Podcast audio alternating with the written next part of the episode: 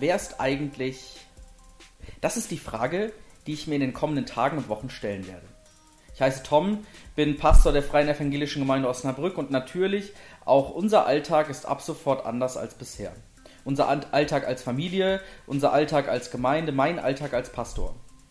Da habe ich mich gefragt, wie kann ich diese Zeit nutzen? Was kann ich tun? Was könnte Menschen, also euch, interessieren? Dabei kam ich auf die Idee, mit Menschen zu sprechen, sie vorzustellen, sie zu Wort kommen zu lassen. Menschen aus Osnabrück, aus unserer Kirche, aus meinem privaten Umfeld, Menschen, die ich interessant finde. Ich will versuchen, ihre Geschichte kennenzulernen, was sie ausmacht, was sie trägt, wofür ihr Herz schlägt. Und du, du hast die Möglichkeit mitzumachen. Willst du selbst mit mir ins Gespräch kommen? Melde dich bei mir. Kennst du eine Person, die ich unbedingt interviewen sollte? Sag mir Bescheid. Wie lange ich das mache, weiß ich noch nicht. Wie oft, kann ich auch noch nicht sagen.